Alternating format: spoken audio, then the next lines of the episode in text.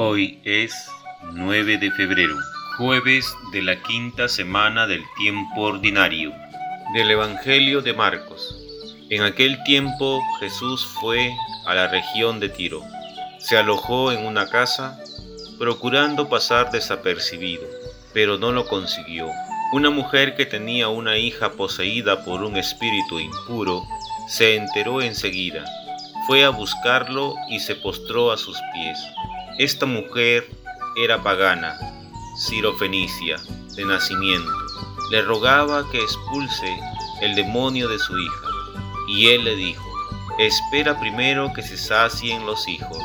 No está bien tomar el pan de los hijos y echárselos a los perritos. Pero ella le respondió, tiene razón, Señor, pero también los perritos, debajo de la mesa, comen las migajas que tiran los niños.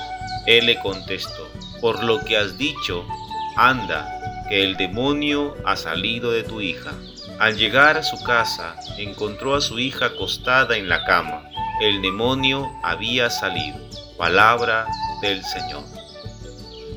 Buenos días, hermanos y hermanas.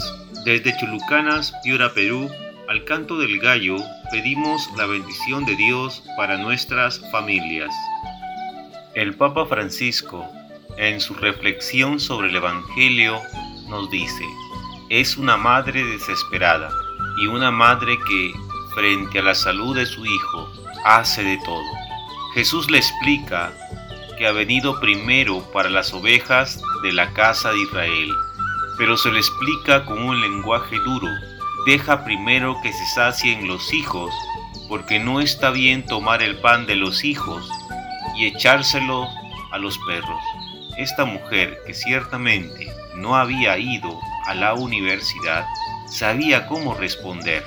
Esta mujer no tuvo vergüenza y por su fe Jesús le hizo el milagro. Ella se había expuesto al riesgo de hacer el ridículo, pero ha insistido y del paganismo y de la idolatría ha encontrado la salud para su hija y para ella ha encontrado al Dios viviente. Este es el camino de una persona de buena voluntad, que busca a Dios y lo encuentra. El Señor la bendice. ¿Cuánta gente hace este camino y el Señor la espera? Pero es el mismo Espíritu Santo que le lleva adelante para hacer este camino. Cada día en la iglesia del Señor hay personas que hacen este camino silenciosamente para encontrar al Señor porque se dejan llevar adelante por el Espíritu Santo.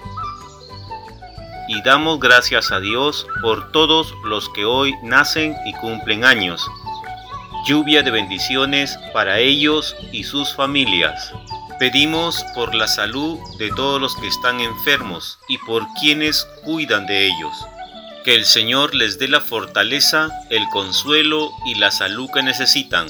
Y oramos por todos los difuntos, que descanse en paz y que Dios consuele a sus hermanos, familiares y amigos. Oración. Gracias Señor, porque en esta meditación puedo ver las características de la verdadera oración. Fe, humildad, perseverancia y confianza me confirmas que la oración sincera es infaliblemente efectiva, porque tú siempre me escuchas. Amén. Y recibimos la bendición del Padre Jesús Córdoba, de la parroquia de Paimas, diócesis de Chulucanas, Piura, Perú. El Señor Todopoderoso, que es Padre, que es Hijo y Espíritu Santo, los bendiga, los acompañe los fortalezca siempre en todas sus actividades, en todas sus relaciones, en todo su quehacer y hacer diario.